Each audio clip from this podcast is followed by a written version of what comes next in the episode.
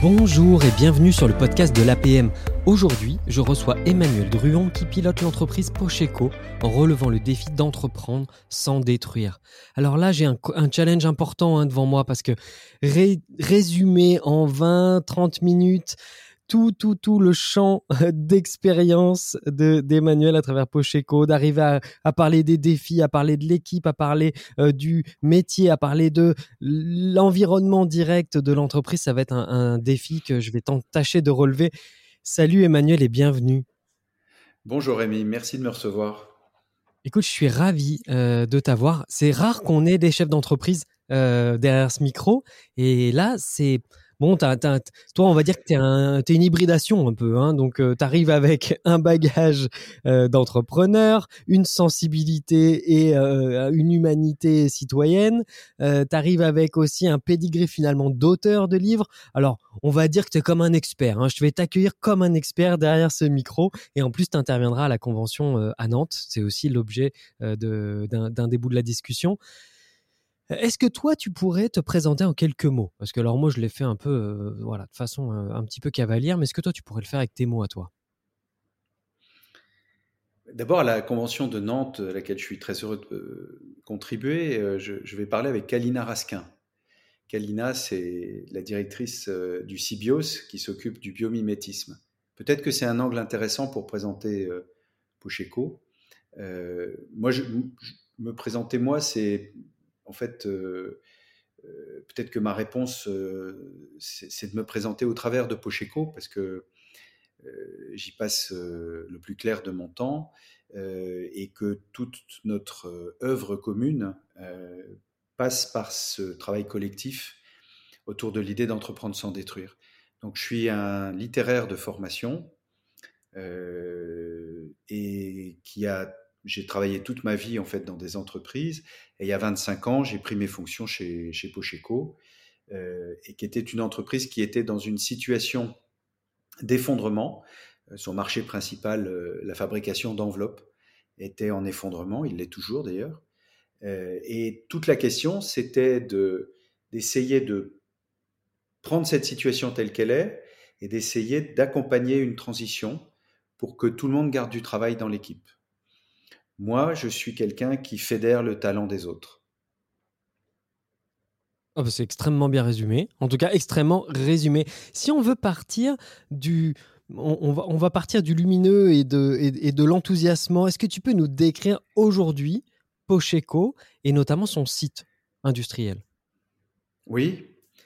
Alors, on est situé dans le nord de la France, à une dizaine de kilomètres de Lille. Et la chance qu'on a, c'est que cette usine est très ancienne en fait. Elle date de du 19e siècle, et elle est donc au milieu d'un village, à la bordure d'un parc naturel qui s'appelle le parc du Héron, et qui est une zone intéressante parce que c'est un point de passage pour un certain nombre d'oiseaux migrateurs.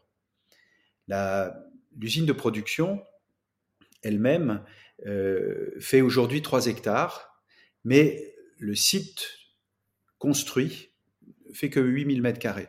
8000 mètres carrés couverts sur 3 hectares. Alors, depuis 25 ans, avec mes collègues, on a euh, fait le choix de créer une sorte de corridor de biodiversité pour se relier vraiment avec le vivant, avec le sensible et avec le parc naturel qui jouxte notre, notre usine. Et pour pouvoir être en harmonie avec le vivant, avec le sensible, euh, il a fallu imaginer euh, tout changer dans les procédures de production de notre usine parce que euh, par nature, euh, l'activité industrielle peut être contradictoire avec la préservation du vivant. Et donc on s'est dit, ça serait important pour nous de pouvoir euh, nous reconnecter avec le vivant. et donc il faudrait, pour entreprendre sans détruire, réinventer tout. Et c'est ce qu'on a fait. On s'est inspiré d'abord dans la forêt en Finlande et en France. On a été voir la façon dont ils fabriquaient le papier, et la manière dont ils entretenaient la forêt, la façon dont ils replantaient euh, dix arbres à chaque fois qu'ils en coupent un, dans le respect de la biodiversité des espèces, en préservant le, sous-sol forestier et la surface du sol forestier pour que l'ensemble des échanges puissent s'y produire de manière euh, continuelle, sans perturber les systèmes vivants. On a été voir la façon dont ils utilisent de l'eau et dont ils ensuite la nettoient et puis la restituent à l'environnement. On a été voir la façon que les autres avaient de faire pour euh, ne pas détruire, ne pas rentrer dans euh, ce que Schumpeter a conceptualisé, la destruction créatrice, plutôt d'être dans la transformation créatrice. Quand on a vu ce que faisaient les autres à l'extérieur, on s'est dit, bon, c'est bien d'évaluer ce qui se passe en amont, mais il faudrait qu'on se mette maintenant au travail pour changer nos, nos, pratiques. Et donc, en fait, pour que notre usine puisse rester là où elle est, sans laisser de traces toxiques, eh bien, euh, on a euh, modifié les méthodes de travail. On a changé aussi les matières premières. On a changé les encres, on a changé l'école, on a modifié nos méthodes de travail, on a changé de type d'énergie, on a rénové la toiture en mettant des panneaux photovoltaïques, et puis on a aussi profité de l'occasion pour euh, végétaliser la toiture, pour récupérer les eaux de pluie, pour faire du rafraîchissement d'air adiabatique, qui est une manière de rafraîchir l'air de façon naturelle et sans gaz toxique. Et puis, euh, petit à petit, en fait, dans l'activité elle-même, c'est devenu une habitude pour tous mes collègues et pour euh, moi, qu'à chacun de nos investissements de transition, de modification, de, pour s'adapter vers une méthode de travail qui soit mieux respectueuse de la santé humaine et par, voie de conséquence mieux respectueuse du milieu naturel, pour rester dans la compétition, on a choisi euh, ces trois critères-là. rester dans la compétition, c'était faire le choix de ne pas délocaliser les productions, de rester à Forêt-sur-Marque, là où se trouve l'usine, mais d'adapter l'usine en récupérant l'eau de pluie, en euh, produisant une partie de notre énergie nous-mêmes. Mais on a fait ça il y a, entre il y a 25 et il y a 15 ans. C'est beaucoup d'investissement, mais c'est des choix qu'on a produits qui étaient des choix vraiment en rapport avec euh, une préoccupation principale qui était euh, d'entreprendre sans détruire qui est devenue notre mission. Emmanuel, est-ce que donc toi tu fabriques, enfin Pocheco fabrique des enveloppes, euh, énorme euh, fabricant d'enveloppes. Hein, tu me disais la capacité de production 2 milliards. C'est ça. On a, on a la capacité de, produire 2 milliards d'enveloppes par an. oui. Et tu me disais que donc en fait c'est un marché évidemment on imagine bien avec l'arrivée d'internet qui bon, qui a connu des, des difficultés. Tu pourras peut-être nous expliquer dans quelle proportion. Est-ce que vos motivations à ton équipe et toi à l'origine, c'était euh, de, de, répondre à ces enjeux-là, aussi économiques, et c'était euh, revoir en profondeur sa façon de produire euh, des enveloppes, c'était en, en, rapport à ça? Ou est-ce que ton, ta motivation, votre motivation numéro une était, était autre? Ou une combinaison Ouais, disons que c'est bien sûr d'avoir du travail. Hein, dans notre région, on parle aujourd'hui du plein emploi en France, mais si on regarde région par région, ville par ville, il y a des grandes euh, variations. Chez nous, il y a encore 12% de taux de chômage. Donc le, travail, c'est une question principale. Garder du travail dans des conditions de travail qui soient les bonnes. dans le fond, on raisonne d'une manière qui est relativement sobre. On considère que les rapports du groupement intergouvernemental des études sur le climat, le GIEC, et les rapports de l'IPBES, qui, elle, s'occupe des questions de biodiversité. Les scientifiques, par le consensus scientifique, nous donnent des indications qui sont celles que l'on connaît aujourd'hui, plus ou moins collectivement. On a une information plus précise qu'il y a quelques années sur les dérèglements du climat d'un côté, l'accumulation des déchets dans l'air, dans l'eau, sur Terre, les conséquences que ça peut avoir, et bien sûr euh, l'effondrement de la biodiversité. Et nous, on est sur un marché en effondrement lui-même, puisque comme tu l'as si bien souligné, le numérique se propose de remplacer notre métier principal, c'était de fabriquer des enveloppes pour des banques, des compagnies d'assurance qui adressent des factures, des relevés de compte ou des relevés de situation par centaines de milliers tous les jours. Alors, on a toujours des marchés de ce côté-là. Aujourd'hui, on culmine à 1 milliard 200 millions d'enveloppes. Euh, donc on a toujours cette capacité de production, mais on se doute que dans cet univers changeant du numérique, il faut qu'on s'adapte. Et nos clients aujourd'hui euh, commandent moins d'enveloppes que par le passé. Donc on a essayé d'accompagner l'entreprise vers des nouveaux métiers de la transition. Pour faire ça, on a pris euh, le raisonnement qui était le nôtre, qui était essayons de se mettre en lien avec le vivant et de réduire l'impact de notre activité sur la santé humaine et sur le milieu naturel. En fait, on a associé la question de l'économie à la question de l'écologie. Au lieu de les laisser antagonistes, on a essayé de considérer qu'elles étaient complémentaires. Si on regarde une seconde la racine grecque d'écologie et la racine grecque d'économie, c'est la même, c'est oikos, c'est la bonne gestion de la maison. Elles sont devenues deux données antagonistes avec l'usage, avec le temps, mais en réalité c'était un mot qui disait la même chose. Comment on gère bien la maison? Et nous, on est parti de cette idée-là, que c'est en fait pas antagoniste mais complémentaire. Et en réduisant l'impact de nos activités sur la santé humaine, ou sur le milieu naturel, et ça va souvent ensemble, en fait, on a aussi réduit les coûts financiers. Et donc, on est resté dans la compétition très rude, parce que marché en effondrement, clients tout puissants, baisse des prix permanente, euh, au point que beaucoup s'écroulent. Euh, nous, on a tenu le coup, non sans de grosses difficultés, mais on a tenu le coup, et je pense que c'est en grande partie grâce à ce qu'on a créer, c'est-à-dire, on appelle ça aujourd'hui faire de l'économie. C'est un néologisme qui associe écologie et économie. Au lieu de les rendre antagonistes, on s'aperçoit qu'en fait, en baissant l'impact de notre activité sur la santé humaine et sur le milieu naturel, on a aussi, avec le temps, réduit les coûts financiers. Je dis avec le temps parce que c'est très important de, noter que pour rendre tout ça possible, on a fait du capitalisme à la papa, c'est-à-dire qui se donne du temps. Euh, je donne un exemple.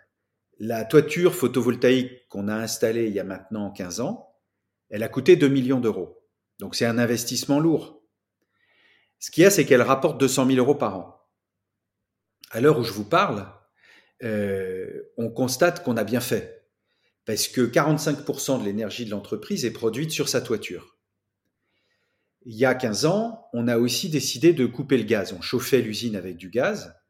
Et on s'était dit à l'époque, c'est quand même pas confortable intellectuellement de chauffer l'usine avec du gaz qui provient euh, de deux grandes démocraties qui étaient à l'époque déjà l'Algérie et la Fédération de Russie. Et pour cette raison-là, on s'est dit non, on n'est pas d'accord. On va pas continuer de se chauffer sans regarder ce qui se passe dans ces pays-là.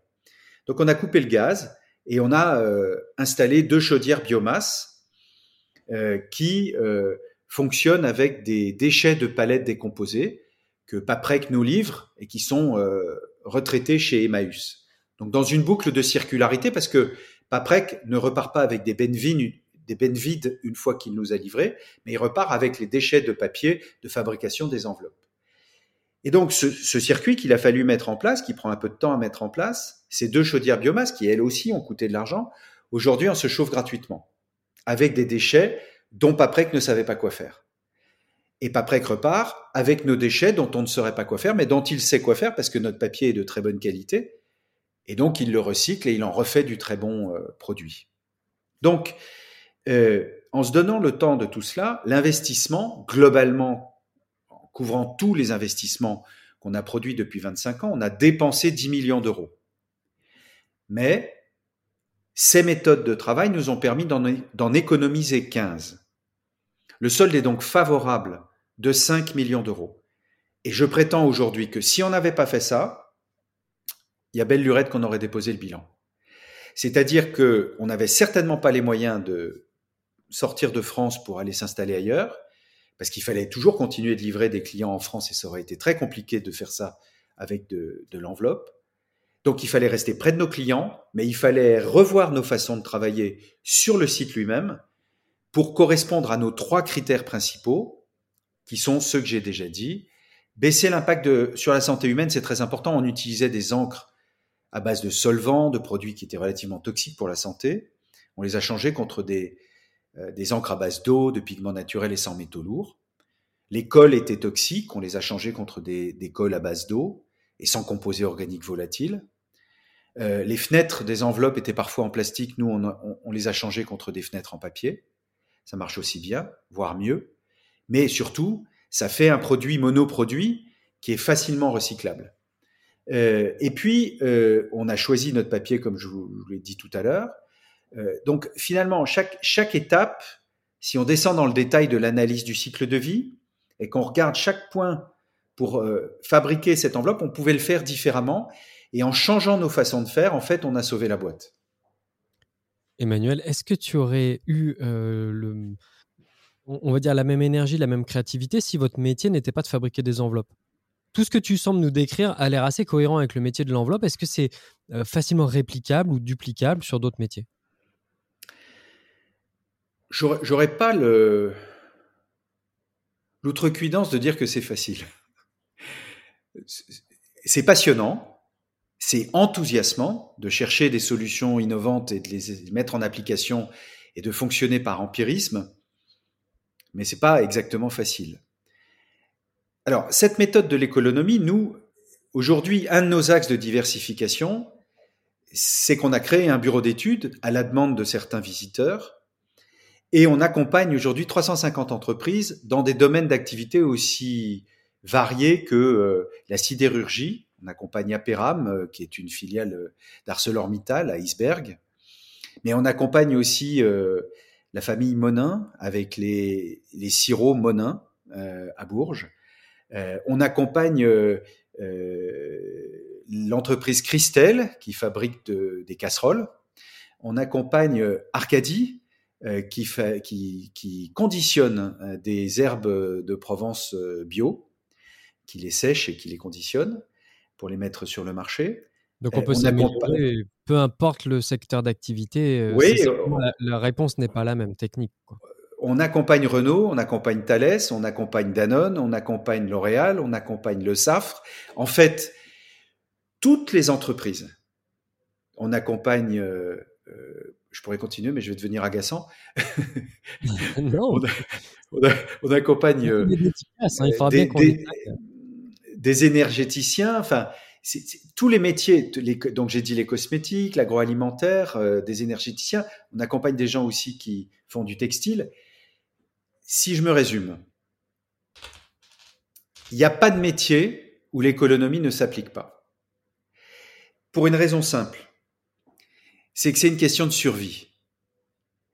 Tous nos métiers, tous les métiers, il n'y a pas d'exception, même le numérique, tous nos métiers sont confrontés à une réalité qui nous dépasse, qui est celle du dérèglement du climat, de l'accumulation des déchets et euh, de l'effondrement de la biodiversité. Donc nous, on a vécu en tant qu'entreprise, on est un confetti, on est tout petit petit, on a vécu une crise de la transition. Notre métier s'effondre, qu'est-ce qu'on fait? Est-ce qu'on attend de voir que ça se casse complètement la figure en étant déprimé Ou bien est-ce qu'on invente des solutions pour rebondir?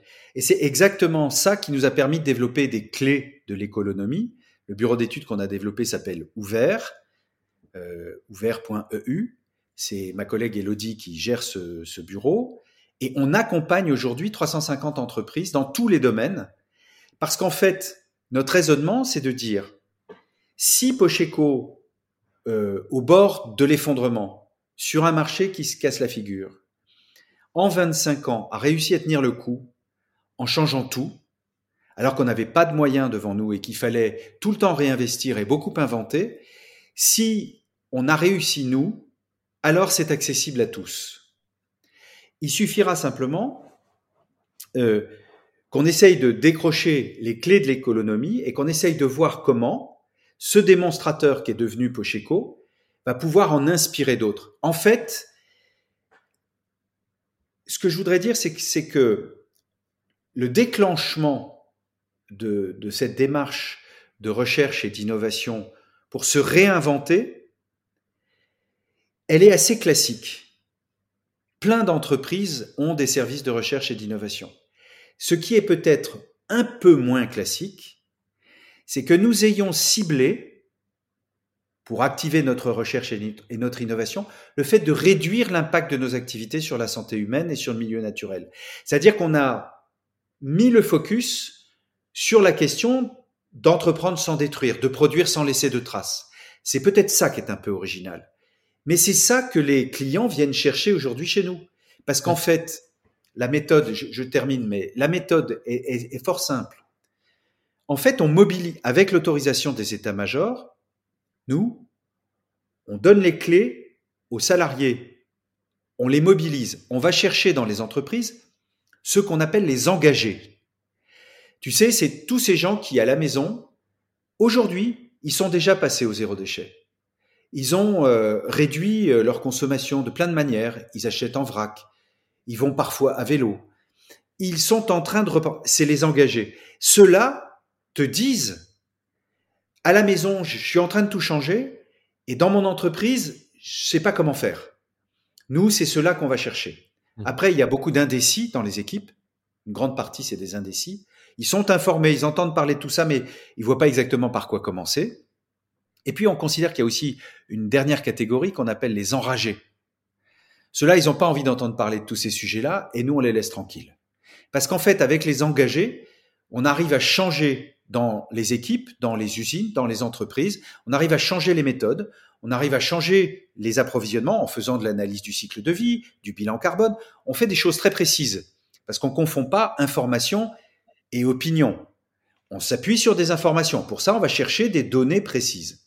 Donc notre équipe, elle accompagne les gens qui le veulent à aller chercher ces données précises qui leur permettent ensuite d'inventer une nouvelle manière de faire. Et on s'aperçoit en avançant qu'en inventant cette nouvelle manière de faire, en fait, on développe une créativité extraordinaire et pas mal d'entreprises que l'on accompagne, euh, après avoir eu assez peur euh, de la démarche, en fait, sont euh, assez enthousiastes parce que en libérant la créativité, on a aussi appris des nouvelles manières de travailler et on a aussi contribué à redonner du sens au travail. C'est beaucoup quelque chose qu'on demande aujourd'hui, redonner du sens à ce qu'on fait. Eh bien, par ces méthodes qui tiennent compte de la réalité du monde vivant et du monde sensible, parce qu'on a réussi à s'adapter dans l'entreprise, progressivement on fait équipe et on trouve des solutions ensemble. Pour, pour finir sur ce développement, ce que je veux te dire, c'est que notre conviction ici est assez simple. Toutes les entreprises en France peuvent faire leur part dans la transition.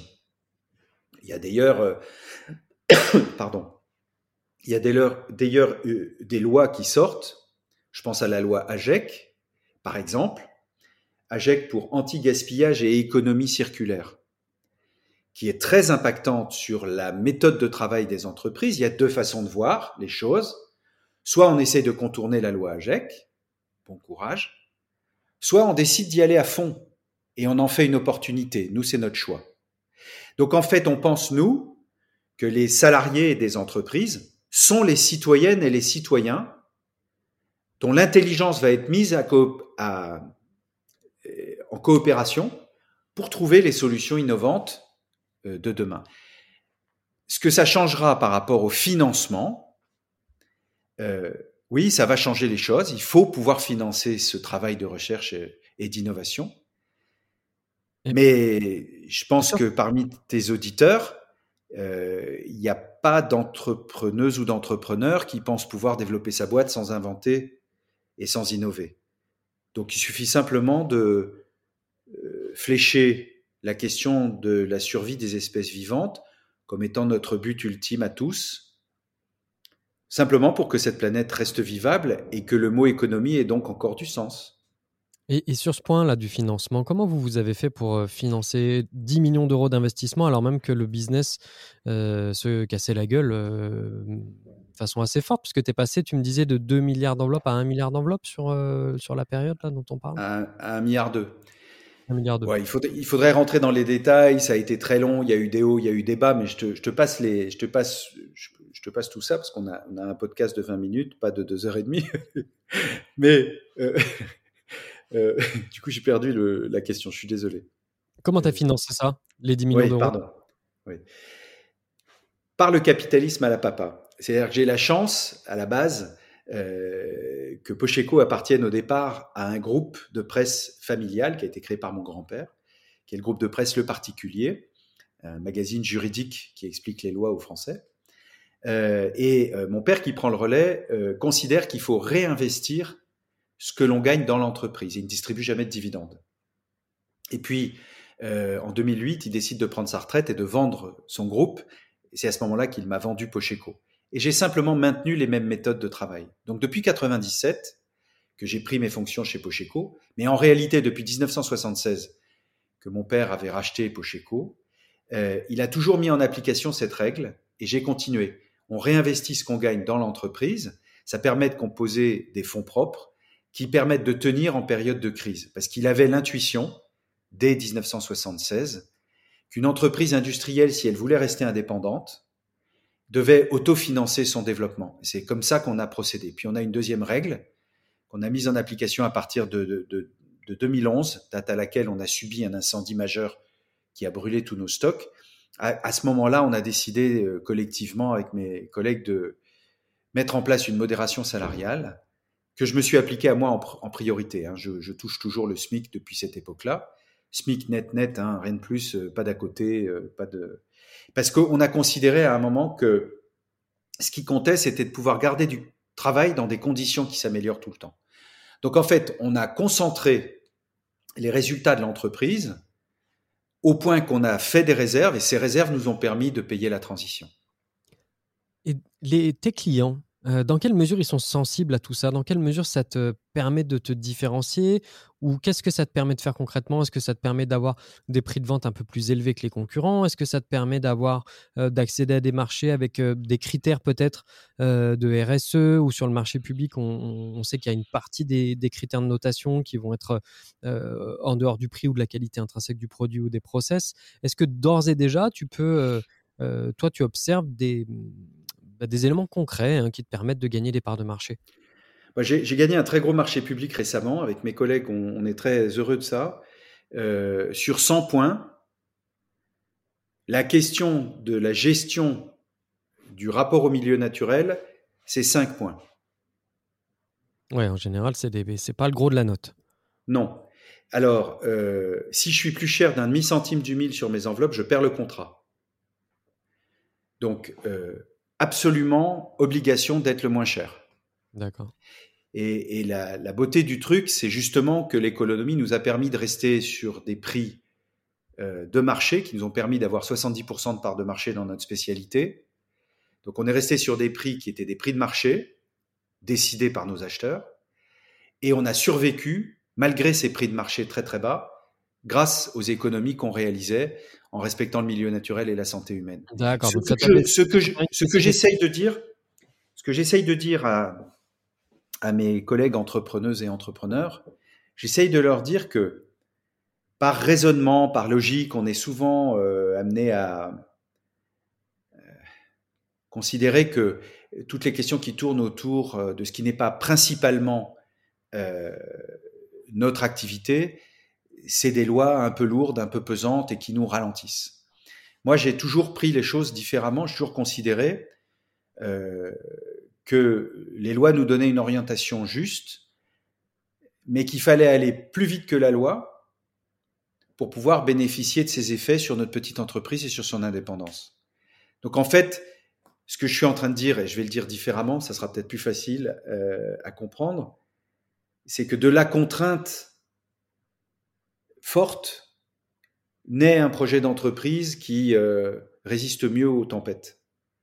alors ce projet d'entreprise, est-ce qu'il te permet, alors j'imagine, qui te permet, je ne vais pas faire une fausse question, on imagine qu'il te permet d'attirer des talents, euh, en tout cas des talents différents, des gens qui vont être euh, particulièrement sensibles bah, à, toute la dimension humaine, citoyenne, écologique que tu embarques dans le projet dans quelle mesure ça aussi, ça t'a aidé à constituer une équipe résiliente, costaud, créative Qu'est-ce que tu observes de ce côté-là ma, question, je, suis embêté parce que d'un côté, ça induit une réponse évidente et c'est un peu un lieu commun de se dire, bah oui, forcément, on a une meilleure attractivité quand on a un projet d'entreprise plus solide. Mais est-ce que toi, tu aurais des, illustrations un peu plus saillantes ou, un témoignage un peu plus singulier que, le lieu commun que j'essaie de partager avec toi?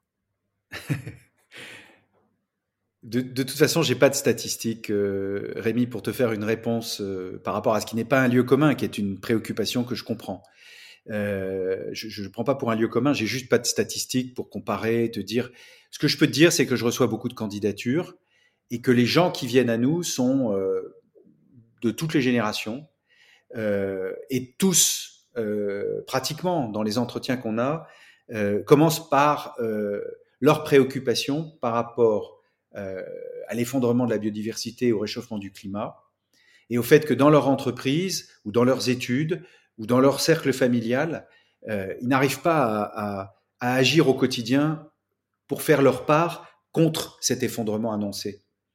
Donc il y a vraiment quelque chose qui est de l'ordre de l'engagement, mais ça induit des choses euh, quelquefois euh, surprenantes, avec des gens qui, qui surinvestissent cette question-là euh, en nous portant euh, au pinacle, et qui si euh, dans le courant du quotidien euh, quelque chose vient gripper cette portée au pinacle, alors là nous vous hégémonie brutalement. Donc ce que je veux dire, c'est que les gens sont super exposés et hypersensibles et que c'est des sujets super délicats. Donc il faut aller vers euh, une intégrité de la parole et un lien fort entre la parole et les actes.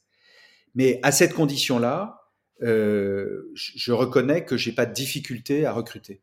Je rencontre des gens et, et, et là, là euh, je vais, je vais reconnaître autre chose, c'est que je m'occupe pas tellement du savoir-faire des gens qui viennent me voir, je m'occupe surtout de leur relation au monde, du savoir-être. Okay. Parce qu'en fait, ce dont on a le plus besoin dans notre activité, c'est que les gens puissent travailler en binôme ou en trinôme pour chercher ensemble des solutions innovantes. Du coup, le savoir-faire s'acquiert en cheminement, en cheminant. Pardon. Former Comment vous faites pour former et justement faire on a, les compétences on, on, a aussi créé un centre de formation interne euh, qui euh, représente euh, en investissement 10% du chiffre d'affaires on passe 10% du temps des gens de l'équipe à se former à la polyvalence et aux nouvelles méthodes de travail. C'est un travail continu. C'est vraiment quelque chose qu'il faut introduire dans la méthodologie euh, de l'entreprise.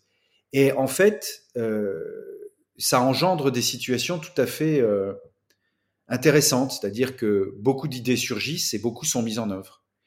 On a réussi à développer une pépinière de, de projets. Si tu veux, on s'est, un peu départi d'un certain nombre de conventions pour essayer vraiment de se concentrer sur euh, la créativité de tout le monde.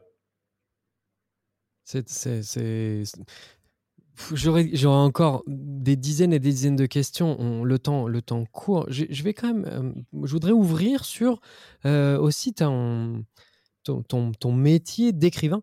En tout cas, tu publies et tu as publié plusieurs ouvrages. Alors, Le syndrome du poisson-lune, Économie, Économie 2, La transformation créatrice.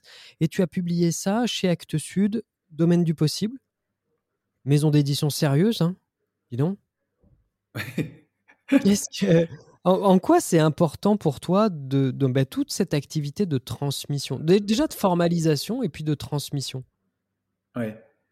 Merci d'en parler et merci de parler d'Actes Sud. Tu sais, c'est une belle maison indépendante qui a été créée euh, il y a une quarantaine d'années, un peu plus maintenant, par Hubert Nissen, Françoise Nissen et Jean-Paul Capitani et Christine Leboeuf. Euh, et c'est des gens qui ont euh, laissé parler leurs convictions et qui ont d'abord commencé par traduire de la littérature étrangère et puis, euh, avec le temps, ils ont développé différentes collections et effectivement, nous, on est dans la collection Domaine du possible. Il y a aussi une très belle collection qui s'appelle Monde sauvage. J'insiste parce que c'est une maison indépendante. Donc, c'est des gens qui sont très exposés euh, et en même temps très créatifs et très humains. Donc, c'est une très belle maison. Je souhaite à tout le monde d'être euh, porté par, euh, par ces talents-là parce que c'est moi, j'ai de la chance de les avoir rencontrés. C'est Cyril Dion qui nous a présentés les uns aux autres. Cyril Dion, c'est un, activiste qui est réalisateur et qui a fait un film euh, documentaire il y a quelques années avec Mélanie Laurent qui a eu un certain retentissement et beaucoup de gens dans les cinémas à ce moment-là. C'était en 2015, un film qui s'appelle Demain. Et en fait, j'ai rencontré Cyril à cette occasion-là, ou quasiment. Et ensuite, euh, je lui ai dit que j'avais déjà publié chez un premier éditeur. Il m'a dit, ah bon, quoi?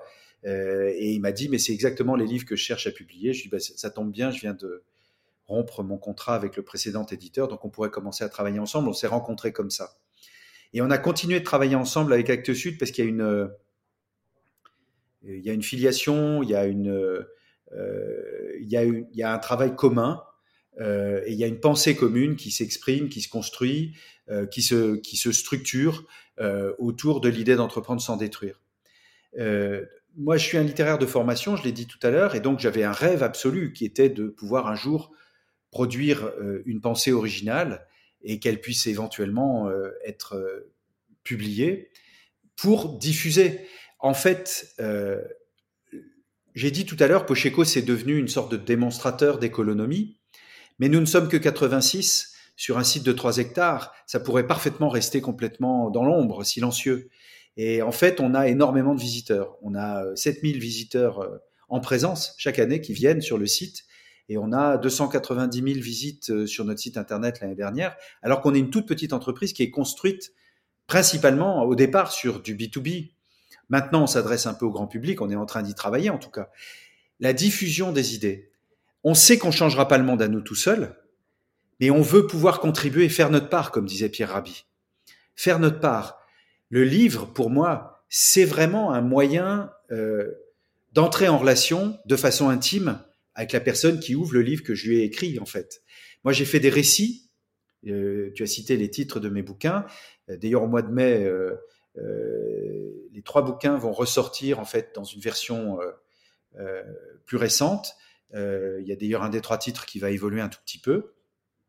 mais globalement, c'est des livres qui se sont vendus à 30 000 exemplaires. Donc, pour un auteur absolument inconnu, qui a des des titres un peu abscons, mais oui, ça me surprend moi-même. Ça me surprend moi-même.